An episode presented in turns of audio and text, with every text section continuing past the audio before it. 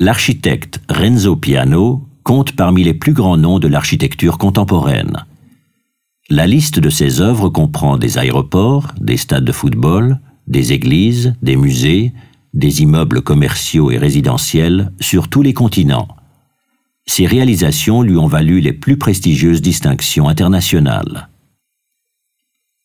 Pour la construction du centre Paul Klee, Renzo Piano a été inspiré par l'œuvre de l'artiste, mais aussi par les douces courbes du terrain. L'autoroute toute proche ne l'a pas dérangé, bien au contraire. Y voyant une artère vitale de notre civilisation, il a résolument intégré l'idée de l'autoroute à son projet. Elle trouve ainsi, dans la rue du musée, son écho esthétique et fonctionnel. La rue du musée sert d'épine dorsale reliant les trois collines d'espace, de communication et de flânerie.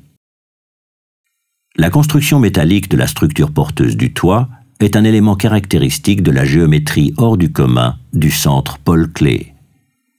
Chaque mètre des 4,2 km d'acier au total présente une forme différente. En raison de la forte courbure, les supports en acier n'ont pas pu être soudés à la machine, de sorte que l'on a réalisé manuellement plus de 40 km de soudure. Renzo Piano a sciemment choisi de révéler en toute transparence cette construction complexe. Ceci ouvre aux visiteuses et visiteurs d'étonnants aperçus de l'ossature de l'édifice. Renzo Piano était animé dès le départ par un souci de transparence et de convivialité.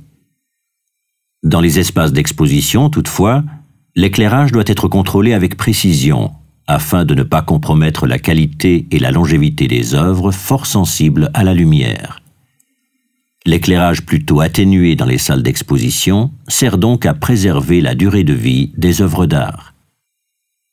Bien que les trois collines apparaissent impressionnantes, de grandes parties du centre Paul Klee se trouvent sous terre. Il a fallu à cet effet déplacer 180 000 mètres cubes de terre sur le terrain. 1100 tonnes de poutres d'acier, 1000 tonnes d'acier d'armature et 10 000 mètres cubes de béton ont été utilisés pour la construction.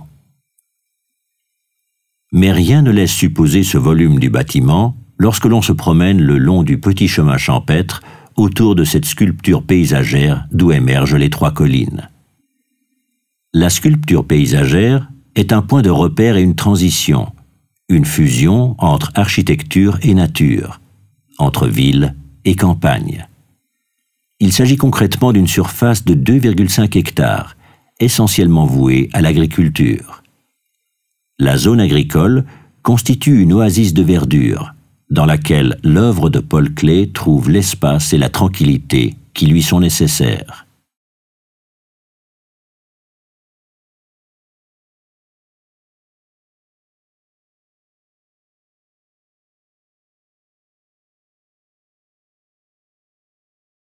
Visitez le Centrum Paul Klee, Berne, et voyez les œuvres originales.